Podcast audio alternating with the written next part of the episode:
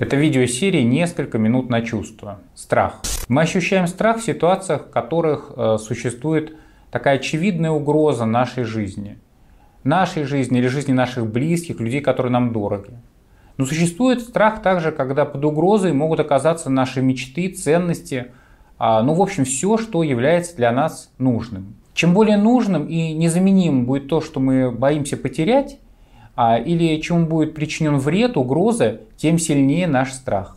Обязательным атрибутом страха будет восприятие невозможности изменить ситуацию в текущем положении. Мы можем бояться потерять самоуважение, избегать публичных выступлений, после которых будут такие вот неприятные отклики, и мы будем бояться, что наша самооценка упадет. Также страх сигнализирует о том, что мы имеем что-то ценное, и оно это что-то у нас есть, но мы можем потерять над этим ценным контроль. Какими телесными ощущениями сопровождается страх? Прежде всего мы бледнеем. Наше дыхание учащается, сердце стучит в груди, пульс увеличивается. При интенсивном страхе мы хотим в туалет, чтобы опорожнить мочевой пузырь и кишечник. Вот часто неосознаваемый страх отреагируется человеком как такое непреодолимое, резко появившееся желание сходить в туалет – мы можем замирать в неподвижности, стремительно убегать или же даже нападать. Когда мы напуганы, наши органы чувств обострены.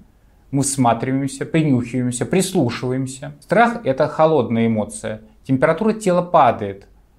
Как есть такая пословица «ужас нас леденит». Страх различается по степени интенсивности от опасения до ужаса.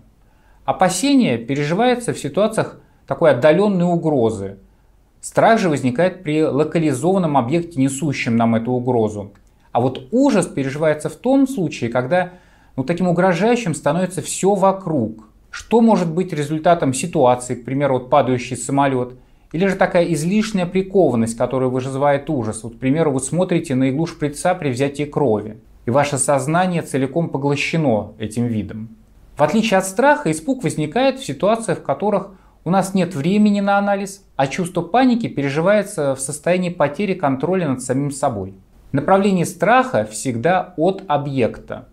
Когда мы бежим в сторону объекта страха, мы трансформировали его, возможно, уже в злость, или же пытаемся пройти на пролом, что тоже является бегством, но которое организовано сквозь угрозу. Противоположностью страха будет удивление – Удивление как наличие потребности остаться, рассмотреть кого-то или что-то, в отличие от страха. В следующем видео я расскажу вам о чувстве надежды.